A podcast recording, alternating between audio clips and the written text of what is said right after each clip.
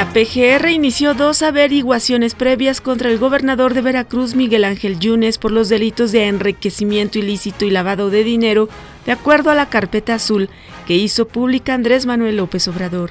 El candidato del PRD a la gubernatura del Estado de México, Juan Cepeda, afirma que la única declinación que contempla es la que otros candidatos hagan a su favor, ya que no planea dar su apoyo a otro contendiente en la carrera. El programa Hoy no circula se aplicará de manera regular el lunes 1 de mayo.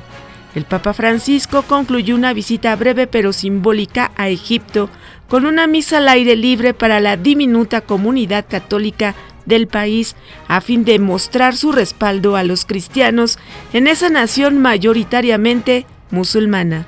Les saluda Amelia Villalobos Ambris.